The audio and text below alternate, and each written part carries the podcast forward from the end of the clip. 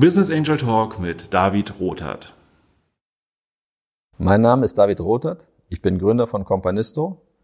In dieser Podcast-Reihe spreche ich mit Menschen darüber, warum und wie sie in Startups investiert haben. Ich selbst habe Companisto gegründet, um mich mit anderen Menschen an Startups beteiligen zu können und viel mehr Menschen den Zugang zu dem Thema zu geben. Und jetzt freue ich mich auf meinen heutigen Gast. Ja, ich freue mich heute, einen sehr spannenden Gast zu haben, wie ich finde, Stefan Schubert. Du bist schon seit zwei Jahrzehnten Business Angel Manager, vor allem aber, glaube ich, auch Seriengründer, hast unter anderem OnVista gegründet, das an die Börse gebracht in sehr spannenden, aufregenden Zeiten. Also jede Menge erlebt. Ähm, ich würde dich bitten, für alle, die jetzt zuhören, dich selbst nochmal vorzustellen. Ja, mache ich sehr gerne, David. Danke für die Einladung. Ähm, Name hast du schon gesagt, Stefan Schubert. Ähm, bin seit 1998 tatsächlich im deutschen Internet unterwegs. Wir haben 98 mal OnVista gegründet. Ich war selber neun Jahre Unternehmer, habe vier Jahre, vier Firmen daraus äh, entwickelt, die wir alle auch separat verkauft haben. Und jetzt investiere ich seit ungefähr 13 Jahren vorwiegend mein eigenes Geld ähm, in Startups. Also ich bin Business Angel, aber ich mache das tatsächlich Fulltime, professionell. Äh, viele Business Angels machen das ja eher so neben ihrem normalen Job. Ähm, ich mache das Vollzeit und ähm, habe in der Zeit natürlich eine ganze Menge gesehen und erlebt. Äh, und habe da, glaube ich, auch meine Lücke gefunden, über die wir sicherlich da nochmal sprechen werden, in der man da ähm, als, als Profi-Business Angel vielleicht ganz gut überleben kann, neben den ganzen großen Fonds, die wir heute sehen. Ja, klasse. Ähm, du hast gesagt, dass du das äh, sehr professionell machst. Das äh, habe ich auch äh, gesehen. Du hast ja, glaube ich, schon, ähm, wenn ich mich nicht täusche, in mehr als 60 Startups investiert. Das ist extrem professionell. Ähm, aber am anderen Ende fängt man ja auch irgendwann mal an. Also wie, wie kam es, wie, wie kam es eigentlich zu deinem ersten Startup-Investment? Ja, wie das oft so ist, ne, das ist einfach zu mir gekommen. Wir haben 1998, wie gesagt, Vista gegründet und ich glaube, es war irgendwie Ende 99 stand äh, Florian Heinemann auf einmal bei uns an der Tür und sagte, ich will hier was gründen und ähm, wollt ihr euch das mal anschauen. Ich kannte Florian von der WHU, ähm, weil ich, weil ich irgendwie zwei oder drei Jahre gegen Fulm an der WHU studiert hatte. Und das war damals die Idee von äh, JustBooks oder später A-Books. War ja auch ein sehr erfolgreiches Startup und erfolgreicher Exit an Amazon.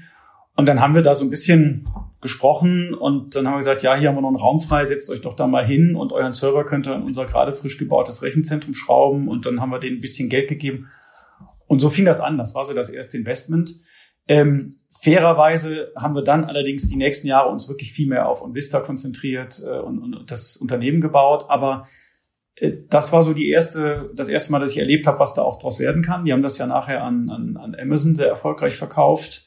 Äh, und nachdem ich OnVista verkauft hatte, muss man sagen, war das einfach auch eine ganz gute Zeit, weil zum einen äh, da natürlich eine gewisse Reputation dran hängt. Ist jemand, der es schon mal gemacht hat, ist jemand, der auch ein paar Euro auf der Seite hat, um zu investieren. Und da ich an der WHU studiert hatte und die WHU natürlich gerade in diesen Jahren 2007, 2008, 2009, ähm, als wir unseren Exit hatten, sehr, sehr viele Gründer hervorgebracht hat, war das einfach ein Netzwerk, das ich hatte und das auf mich zukam. Ich habe das gar nicht so aktiv betrieben. Aber dann standen halt immer wieder Leute da und, und irgendwann habe ich mal angefangen, das ein bisschen mehr zu machen. Und das war ein Prozess, der ging über lange Jahre, weil ich lange Jahre auch relativ skeptisch war, ob man da wirklich Geld mit verdienen kann und davon leben kann. Aber jetzt so vor drei, vier, fünf Jahren ist es wirklich, du nennst es professionell, ich, ich würde jetzt eher sagen, es ist ein Vollzeitjob geworden. Ob es professionell ist, das wissen wir dann immer am Ende. Ähm, ist es tatsächlich auch ein, eine Vollzeittätigkeit geworden und ein Team geworden, das ich mir aufgebaut habe, mit dem ich das mache. Also ich glaube, wie bei vielen Angels, so ein bisschen reingerutscht über die eigene Erfahrung und über erste Dinge, die man ausprobiert hat und dann über die Jahre immer mehr verstanden, wie es funktionieren kann. Glaubst du denn, das war ein entscheidender oder prägender Faktor, dass du selber Gründer warst und mit Vista ja dann auch direkt einen Börsengang gemacht hast? Also hat dich das geprägt und äh, hat das dazu geführt, dass du Angel bist? Also es hat dazu geführt, dass ich Angel bin. Insofern als ich eben über die gerade genannten äh, Zufälle da ein bisschen reingerutscht sind. Geprägt hat es mich unglaublich, ähm, weil ich selber Unternehmer war. Ne? Und, und weil ich, glaube ich, viele Dinge, die unsere Unternehmer, an denen wir beteiligt sind, erleben, einfach selber am eigenen Leib mitgekriegt habe. Äh, und das sind so die Dinge, die so nicht im, im äh, Pitchbook drin stehen. Ja? Also das erste Mal ein Mitarbeiter, der Cloud, äh, äh, irgendwelche Probleme im Team, ähm, so diese ganzen ungeschriebenen Dinge, die man aber auch irgendwie lösen muss. Oder äh, ein super Mitarbeiter wird einem weggeheiert oder ähm, wie finde ich eigentlich raus, was die richtigen Leute für mich sind und, und so diese ganzen Dinge, die man nicht so wirklich mit Zahlen ausdrücken kann. Da habe ich natürlich viel selber erlebt und erlitten, wie das alle Unternehmer tun.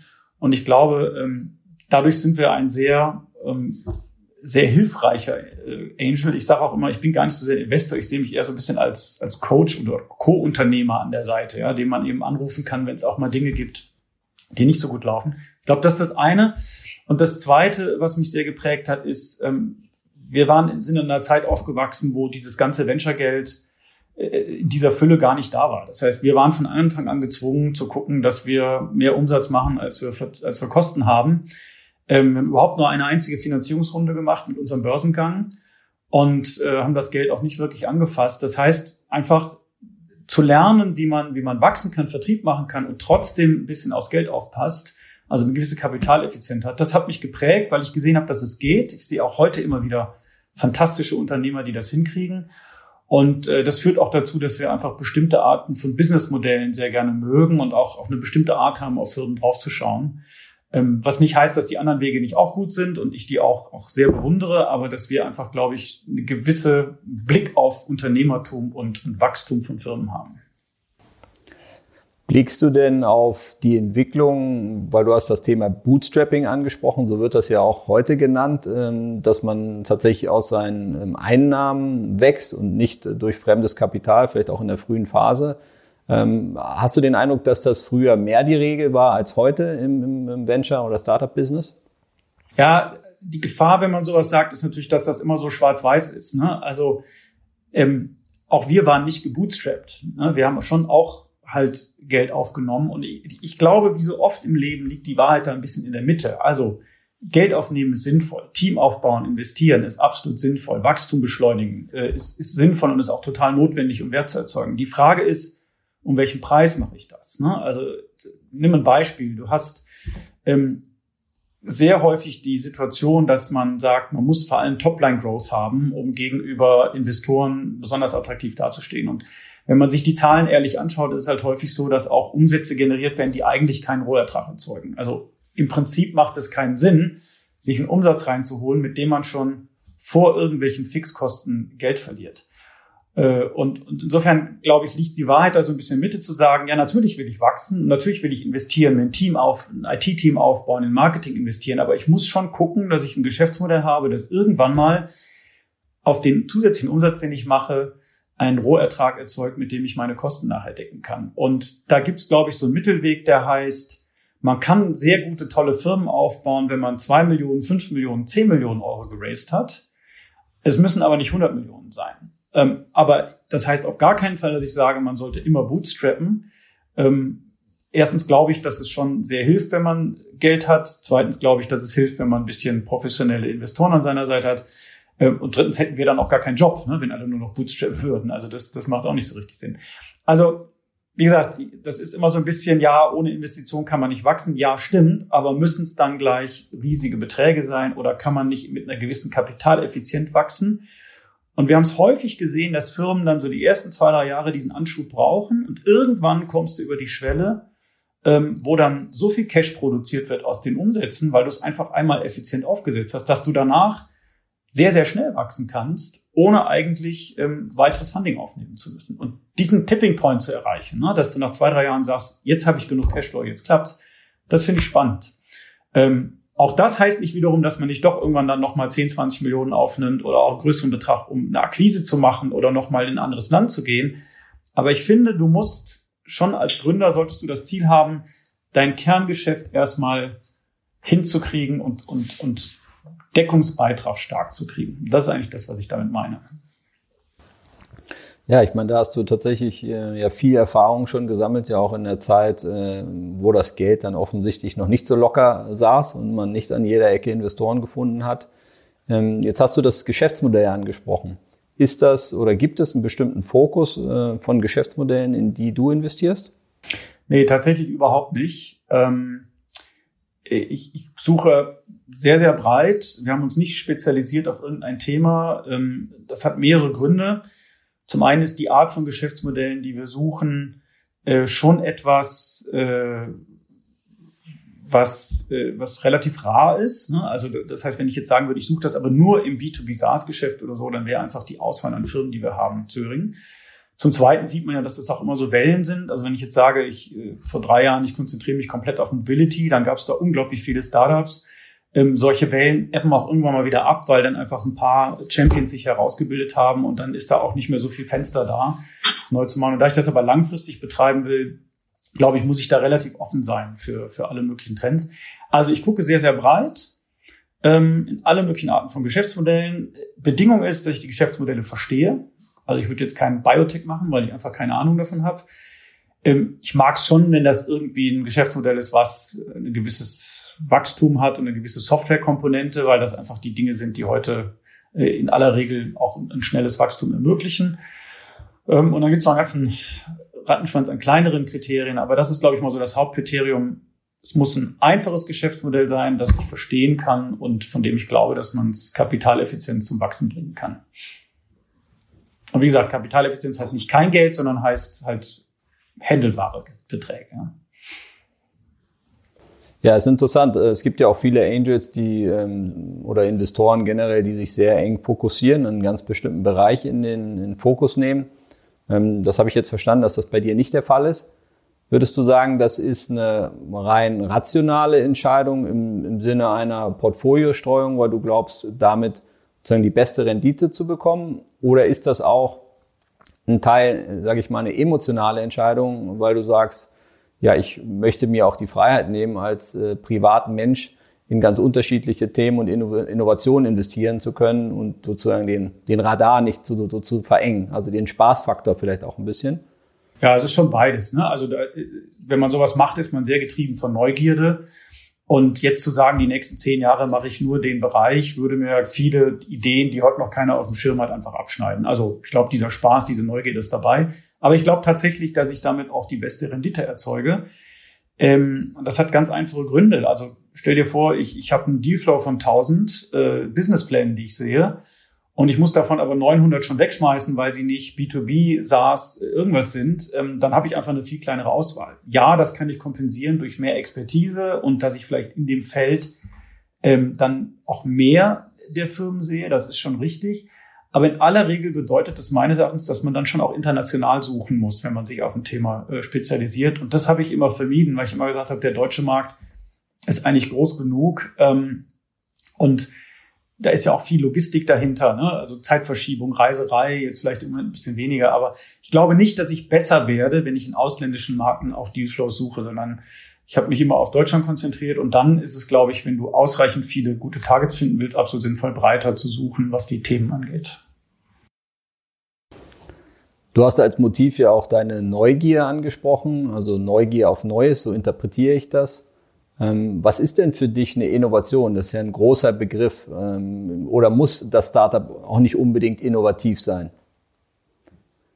Ja, es muss schon innovativ sein, ähm, aber du sprichst da was sehr Interessantes an, weil das wird ja oft ersetzt durch den Begriff Disruption. Ne? Also dass es, dass es revolutionär sein muss. Und ich glaube, da sehe ich in der Tat, habe ich teilweise einen anderen Blick auf, auf äh, Innovation ich finde auch äh, Geschäftsmodelle, die eine Evolution sind zu dem Bestand, zu bestehenden Geschäftsmodellen, oft sehr gut und vielleicht sogar spannender, weil sie einfacher umzusetzen sind. Ne? Also wenn du sagst, ähm, da gibt's etwas, das machen die Menschen schon seit 100 Jahren und ich habe jetzt aber einen besseren Weg, einen effizienteren Weg gefunden, das zu machen, weil ich irgendwas automatisiere, digitalisiere, ähm, das kann aber auch sein, dass ich zum Beispiel aus, einem, aus einer Wertschöpfungskette das Working Capital rausnehme. Äh, solche Dinge. Ähm, können wir auch gleich mal über Beispiele reden. Dann ist das unter Umständen fast noch spannender, als wenn ich sage, ich habe hier was, ähm, das ist total revolutionär, aber ich muss letztlich das Verhalten meiner Kunden oder von Konsumenten komplett ändern. Da habe ich immer so ein bisschen Respekt vor, wo ich sage, ja, äh, das kann schon klappen. Ne? Das, das ähm, ist auch beeindruckend, wenn das funktioniert. Aber du musst natürlich sehen, dass die Veränderung, die du da erzeugen musst, bis du nachher wirklich äh, erfolgreich bist, bis hin zu Regulatorik, die sich vielleicht ändern muss oder, oder ganzen Verhaltensweisen in Firmen oder im Konsumentenbereich, das ist schon ein langer Weg unter Umständen, ne? dass das einfach dauert. Und da strecke ich immer so ein bisschen vor zurück. Also so gesehen, ähm, Innovation ja, äh, Revolution muss es nicht unbedingt sein, schreckt mich vielleicht sogar manchmal eher ein bisschen mehr ab, wenn ich ehrlich bin. Ja, ich glaube, da kann ich zustimmen. Also jede Art von Verhaltensänderung fällt den Menschen schwer, fällt jedem Einzelnen schwer. Also ich glaube, es gibt nur sehr wenige Menschen, die, die tatsächlich ständig auf Neues aufspringen, ja, sondern es gibt ja auch oft so eine, manchmal vielleicht auch un, unbewusste Ablehnung von Neuem. Ähm, deswegen auch an der Stelle die Frage, wie gehst du so, oder hast du den vielleicht nicht, oder stellst du den aus? Ich nenne ihn mal den inneren Kritiker äh, mit dem um. Denn es ist ja schon oft so, wenn jemand was Neues sieht, dass er vielleicht ein Potenzial erkennt. Aber es gibt ja auch immer, äh, sage ich mal, Fragen, die in die Richtung gehen, das äh, wird aber schwierig. Wie soll das funktionieren? Ähm, oder es gibt doch dies und jenes schon. Ähm, ja, lässt du diese Stimme genauso zu? Blendest du die mal ein bisschen aus, um dich auf das Thema erstmal einzulassen? Oder wie ist dein Weg damit? Ja, ich glaube, wie jeder Unternehmer und begeisterungsfähige Investor äh, stellt man die aus, hier und da. Oft bereut man das nachher. Ne? Und, und der Fehler, den, den ähm, Unternehmer, wenn sie investieren, häufig machen, ist, dass sie auf Geschäftsmodelle draufschauen und sagen, boah, also wenn ich, wenn ich, wenn ich die Idee damals gehabt hätte, dann hätte ich das und das gemacht und hätte das und das daraus machen können.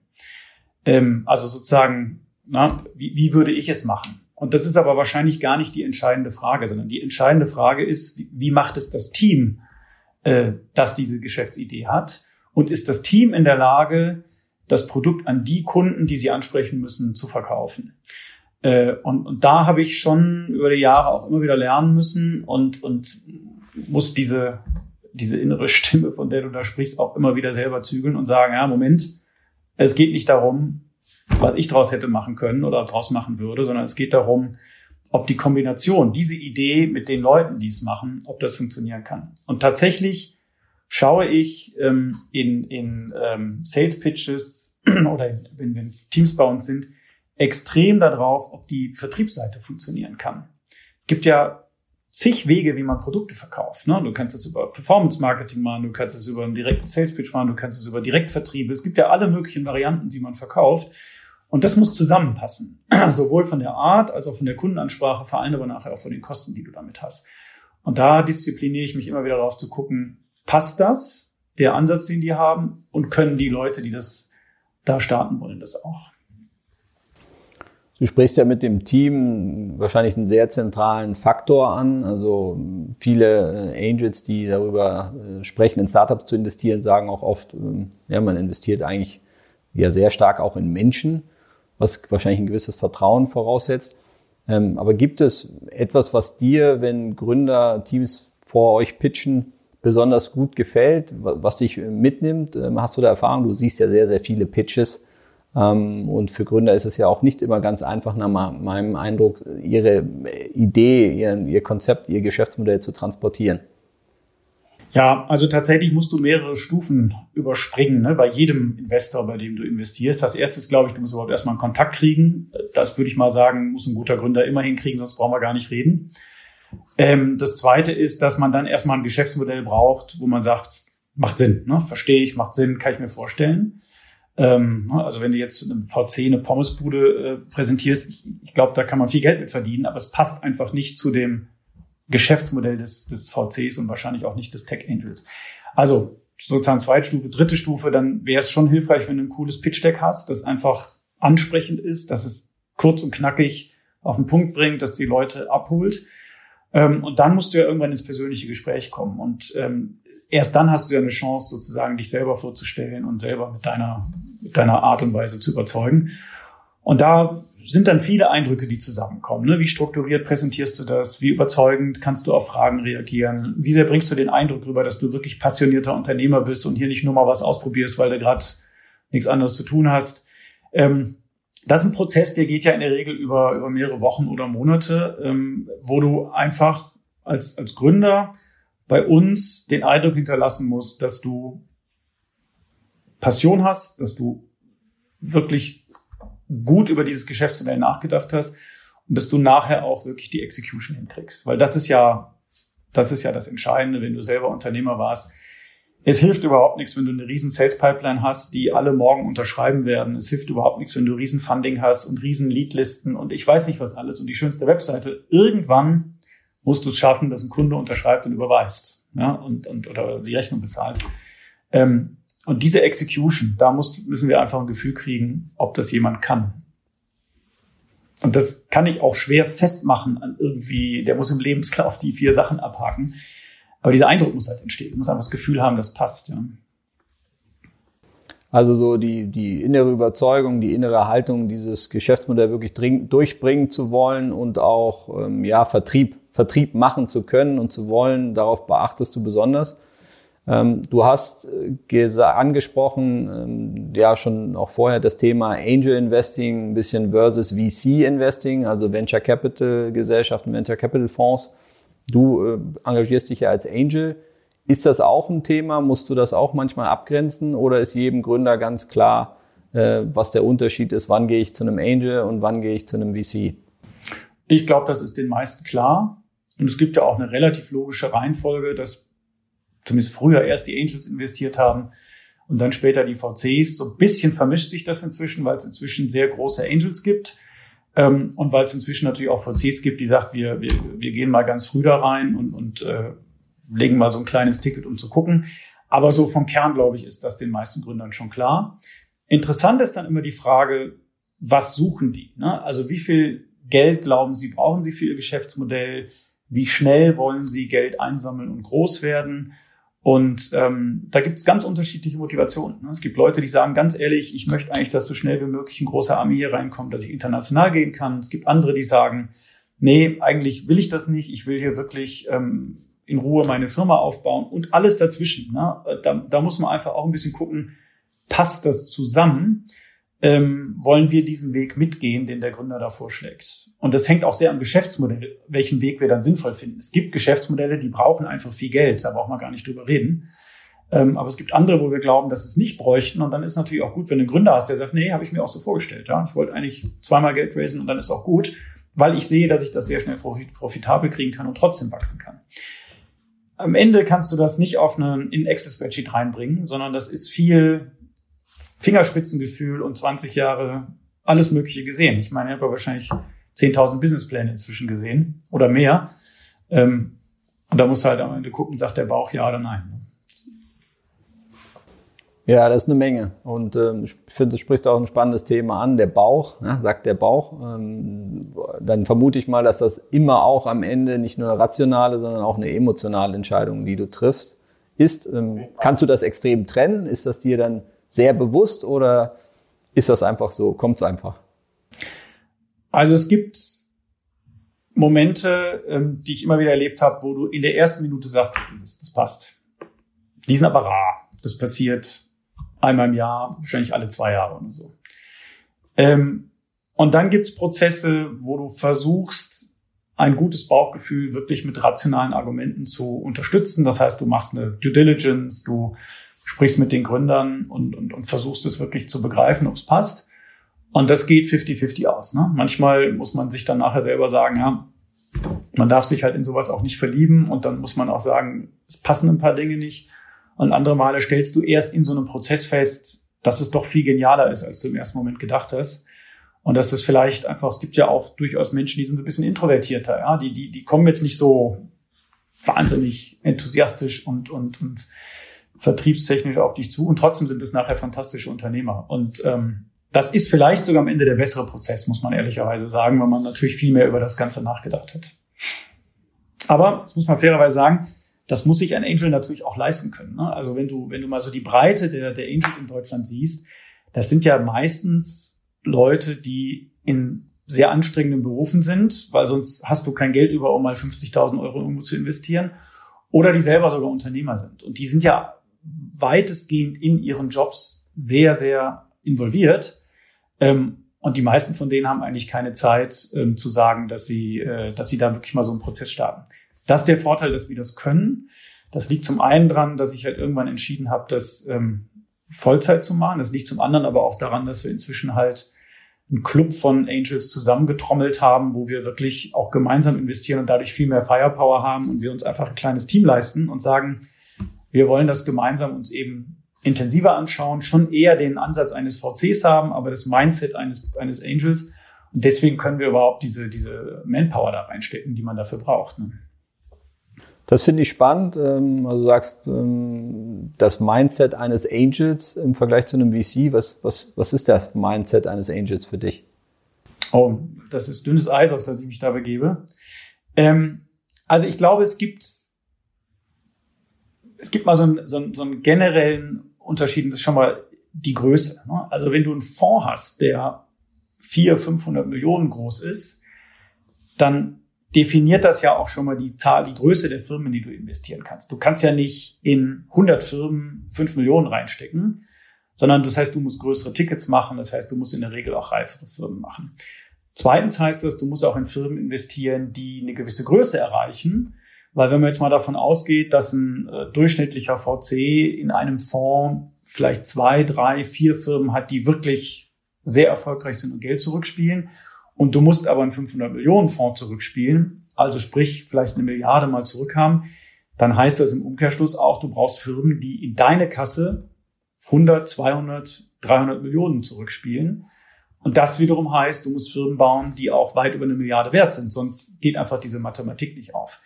Also würde ich sagen, ein großer Unterschied ist schon mal, wie viel Firepower haben wir überhaupt und in welche Firmen können wir investieren. Wir können also entweder sehr früh in diese Firmen investieren, die nachher die VCs groß machen. Das ist wahrscheinlich das, was die meisten Angels machen.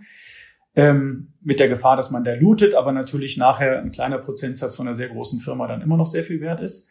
Oder wir investieren in Firmen, die eher mittelständisch geprägt sind von ihrem Geschäftsmodell her, wo wir sagen, ja, also die werden vielleicht mal verkauft für 50, 100 Millionen. Vielleicht steckt mal einer einen Kopf raus und sie werden für 200 Millionen verkauft. Aber an so einer Firma halten wir dann vielleicht auch einen signifikanten Anteil, weil die eben in Summe auch nur fünf oder zehn Millionen Funding gebraucht haben, was du mit uns und ein paar befreundeten Angels unter Umständen auch hinkriegst. Ne? Und äh, insofern glaube ich, ist, ist das schon mal ein ganz wesentlicher Unterschied, wo ich sage, welchen Anspruch haben wir eigentlich? Ich habe überhaupt nichts dagegen, Unicorn zu bauen, aber ex ante muss ich nicht in Firmen investieren, die Unicorns werden. Ähm, das zweite ist äh, die, die Abschreibungsquote. Wenn du auf sehr große Firmen zielst und sagst, es sollen eigentlich Unicorns werden, die Mathematik haben wir ja gerade dargelegt, dann gehst du natürlich auch ein viel höheres Risiko ein und das führt auch dazu, dass ähm, im, im, Schnitt ein VC äh, relativ hohe Abschreibequoten hat und auch haben muss, sonst, sonst funktioniert das Geschäftsmodell gar nicht.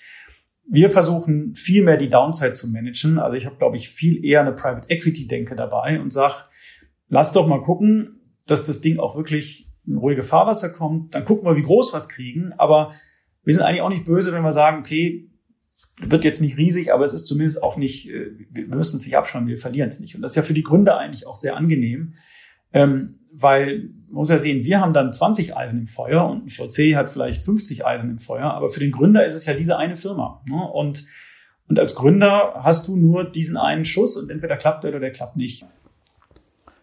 Nach meinem Eindruck sprichst du da einen sehr wichtigen Punkt an. Letztendlich verstehe ich dich so, dass du ja sagst, es gibt auch sehr viele interessante Geschäftsmodelle, Gründungsideen, ähm, die vielleicht auch ein Mittelständlerpotenzial haben, die aber per se gar nicht in Frage kommen für einen VC, einfach aus der Struktur heraus, weil der eben darauf achten muss, dass jetzt nicht jede Company, in der er investiert, am Ende, sage ich mal, eine Art Fundmaker sein kann, also den ganzen Investment und Return wieder einspielt. Und ich glaube, in meinen Gesprächen auch mit Gründerteam merke ich, dass das oft noch nicht ganz äh, immer klar ist, ja, dass man sagt, es gibt eigentlich für die Angels ja eine riesen Bandbreite an, an Unternehmen, die, die sich anbieten. Ich würde jetzt nochmal auf einen anderen äh, Punkt gerne zurückkommen, weil du hast ja auch gesagt, äh, als Angel, auch gerade mit deiner Erfahrung, die du gemacht hast, bringst du ähm, ja nicht nur Geld, sondern auch deine Erfahrung und dein Know-how ein. Vielleicht mal so ein, äh, zum Reinspringen mal eine, andere Frage in die Richtung. Gibt es denn mit den Gründerteams etwas, was dir so spontan in den Kopf kommt? So ein besonderes Erlebnis, was du schon mal hattest, so ein Abend, das ist ja ein absolutes Abenteuer, so eine, so eine Startup-Entwicklung. Und als Angel ist man ja dann doch mehr oder weniger mit dabei. Also ist dir da so ein, so ein Erlebnis, ein Ereignis mal in Erinnerung geblieben, was du mit einem Startup erlebt hast? Du, also in 20 Jahren erlebst du viel. Ne? Ähm, weiß jetzt nicht die eine Geschichte, aber was mich immer begeistert ist, wenn du, wenn du zwei, drei Jahre an so einem Geschäftsmodell arbeitest und am Anfang musst du ja auch immer wieder gucken, ne, bisschen weiter links, bisschen weiter rechts, äh, der Vertrieb doch lieber so oder so und, und ähm, also nimm mal aktuelles Beispiel, ähm, was jetzt auch, auch viel in der Presse war im letzten Jahr oder jetzt gerade aktuell wieder, weil sie Zahlen veröffentlicht haben, Emma, ne, also das Matratzen-Startup. Das war ursprünglich mal eine E-Commerce-Seite für Matratzen. Das heißt, sie haben Fremdmarken versucht, über die Webseite zu verkaufen. Sehr, sehr fleißig gearbeitet, wahnsinnig viel ausprobiert. So richtig abgehoben hat das nicht. Wir haben nie die Kacks wirklich hingekriegt. Das Volumen war immer überschaubar. Dann haben wir lange drüber nachgedacht, Läden aufzumachen. Wir haben lange drüber nachgedacht, ein Franchise-System aufzubauen. Ne? Und irgendwann kam das Team dann und sagte, ja, wir wollen mal eine eigene Matratze machen. Ich gebe zu, ich war da nicht so begeistert von am Anfang. Dann haben sie es gemacht und dann hat es aber richtig gut funktioniert. Und dann haben wir sukzessive das Geschäftsmodell gedreht ähm, oder das Team hat es gedreht in, in, in dieses Direktmarketing, also One Size Fits All Matratze.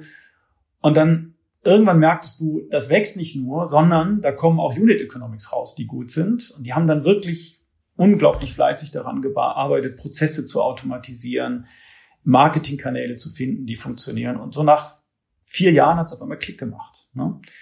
Und, und dieser Moment, wo du dann auf einmal merkst, wow, der Umsatz verdoppelt sich, das EBIT geht hoch und das haben die jetzt schon drei Jahre hintereinander geschafft, das ist wirklich toll. Also das macht total Spaß, weil du dann auch einfach siehst, ähm, wie du wirklich tolle, schnell wachsende Firmen aufbauen kannst. Also um dir mal ein Beispiel zu geben, Emma hat fünf Millionen Euro geraced und macht heute 400 Millionen Umsatz. Sehr profitabel.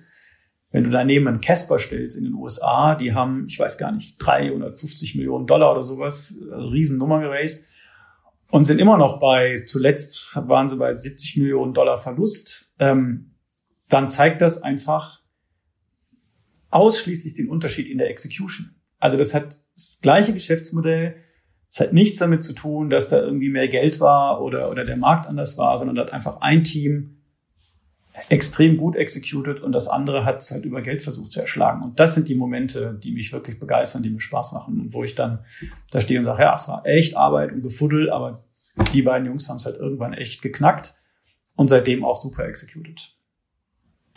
Ja, ist eine beeindruckende Geschichte ähm, oder Entwicklung. Was ich da an der Stelle auch spannend finde, du hast ja erzählt, dass sie eigentlich ganz anders gestartet sind. Du hast also erstmal in etwas anderes investiert und ähm, hast ja auch offen gesagt, dass du mit diesem Umschwang oder dieser, dem Richtungswechsel, eigene Matratzen zu finanzieren, dass das jetzt nicht im ersten Moment äh, bei dir auf Begeisterung gestoßen ist. Das finde ich ein sehr spannendes Thema, weil du ja auch gesagt hast, du arbeitest gerne mit den Angels, bringst dich gerne ein. Und am Ende wünschen sich ja alle eigentlich, sage ich mal so ähm, ausgesprochen, eine Kommunikation, eine Verbindung, wo sich die besten Ideen durchsetzen können. Und die Frage, die ich dir stellen möchte, ist, wie kommt man denn dahin, ähm, so einen Umgang miteinander zu finden? Weil die Gründerteams, die haben ja auch eine Überzeugung, die wollen es ja auch schaffen. Ähm, und da sind ja, treffen ja auch öfter mal Alpha-Tiere aufeinander. Äh, du bist ja sicherlich auch jemand, der meinungsstark ist ähm, bei all dem, was du gemacht und erlebt hast. Wie gehst du damit um, äh, wirklich mit den Gründern in, in eine gute Beziehung zu kommen? Das ist wahrscheinlich einer der schwierigsten Themen in dem ganzen Spiel. Ähm, ich weiß nicht, ob es da einen Weg geht, damit umzugehen und zu sagen, ich mache das so oder so. Ne? Aber was ich schon erlebe, ähm, es gibt bestimmte Gründer, die fühlen sich von Anfang an auf Augenhöhe ähm, von ihrer Art. Die wissen, dass sie 25 Jahre weniger Lebenserfahrung haben und 20 Jahre weniger Interneterfahrung. Aber die wissen auch, dass sie in dem, was sie machen, richtig gut sind und dass sie ähm, jeden Tag sehr hart arbeiten und tolle Firma aufbauen. Und wenn du es dann schaffst, eine Kultur zu schaffen, in der der Gründer mal anruft, so war es damals ähm, eben bei den Emmas, gesagt haben, ja, wir haben hier eine Idee, was hältst du davon? Und dann habe ich gesagt, ja, weiß nicht, gibt's schon 20, müssen wir es wirklich machen? Wir haben diskutiert, haben gesagt, okay, dann lass es uns probieren, aber macht's, macht's so und so. Oder andersrum, dass ich auch mal anrufen darf, na so, ich habe übrigens hier gerade was gesehen und gelesen, ähm, sollen wir da mal drüber reden. Wenn du diese Kultur schaffst, dass das auf beiden Seiten auf offene Ohren stößt und nicht der eine sich vom anderen da überfahren fühlt, dann ist es wirklich fruchtbar. Aber ich gebe auch zu, das klappt nicht immer. Ne? Also du hast auch ähm, Situationen, die ich auch total respektiere, wo Gründer sagen, gib mir das Geld und lass mich meine Firma aufbauen. Oder sie haben 40 Angels und die können nicht mit allen 40 reden. Das ist halt auch immer sehr anstrengend. Ähm, also das klappt bei weitem nicht immer. Und äh, insofern würde ich sagen, die wirklich erfolgreichen Firmen, die wir hatten, da hat das so geklappt. Äh, und das liegt, glaube ich, jetzt nicht daran, weil wir mit denen so viel geredet haben, sondern weil es einfach irgendwie ein, eine gute Diskussionskultur auf Augenhöhe war. Ähm, aber bei manchen kriegen wir es auch nicht hin und das hat unterschiedlichste Gründe. Ja, ähm, also ich kann da sehr viel mitnehmen. Ich glaube, es hat tatsächlich auch sehr damit zu tun, wie man als Gründer auftritt und wie offen man auch ist. Ich glaube, das ist eine schwierige Balance, die eigene Überzeugung, aber sich nicht verschließen vor, vor anderen Meinungen. Ähm, wahrscheinlich ist das auch eine gewisse Reife. Ähm, wie ist das mit dem Thema ja, Weiterentwicklung oder wenn es mal nicht so gut läuft? Ist dein Ansatz dort dass du immer sehr eng dran bist ähm, oder erwartest du von den Gründern, ähm, dass sie dich dann einfach mit reinholen, wenn sie merken, sie kommen nicht mehr weiter? Ja, beides. Wobei dieses eng ran, dran sein, da muss man immer so ein bisschen aufpassen. Das ist ja immer die Grenze zum auf den Wecker gehen. Ne? Ähm, also was ich schon sehr mag, wenn man sehr früh in eine Firma investiert, und das tun wir ja in aller Regel, also manchmal sogar bevor es erste Umsätze gibt, dass man am Anfang sehr nah dran ist am Geschäftsmodell im Sinne zu verstehen, was funktioniert, was funktioniert nicht. Du musst ja irgendwo in so einem Unternehmen am Anfang Momentum erzeugen. Das kann Umsatz sein, es kann aber auch sein, dass du einfach guckst, äh, wie oft wird die App runtergeladen und wie groß ist die Aktivität auf der Webseite oder solche Dinge.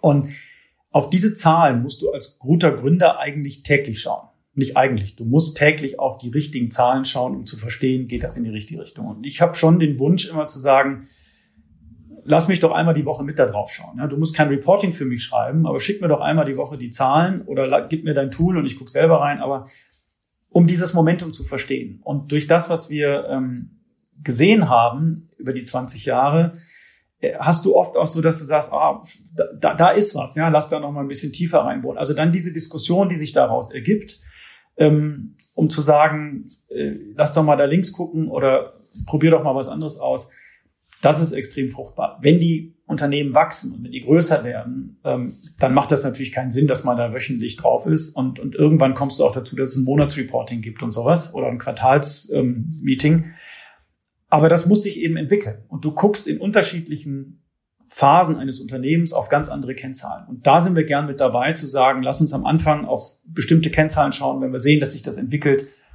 gucken wir weiter in der Zukunft auf andere Kennzahlen. Ich glaube, da haben wir einen sehr scharfen Blick ähm, und, und, und, und können viel helfen.